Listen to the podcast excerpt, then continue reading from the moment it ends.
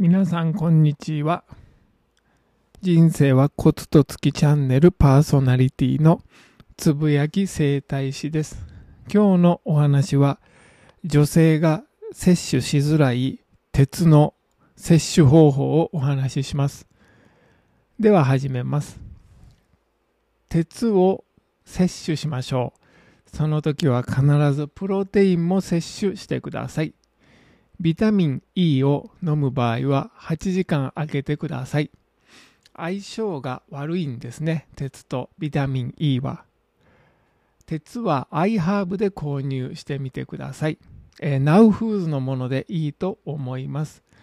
実はですね、鉄はいろいろな種類もありまして、効果的なものとそうでないものがあります。あと、便秘の原因にもなるので、えー、鉄を選ぶときは気をつけましょう。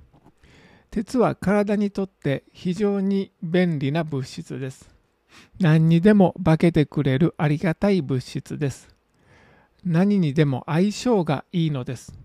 絵の具で言うと白みたいなもんですね。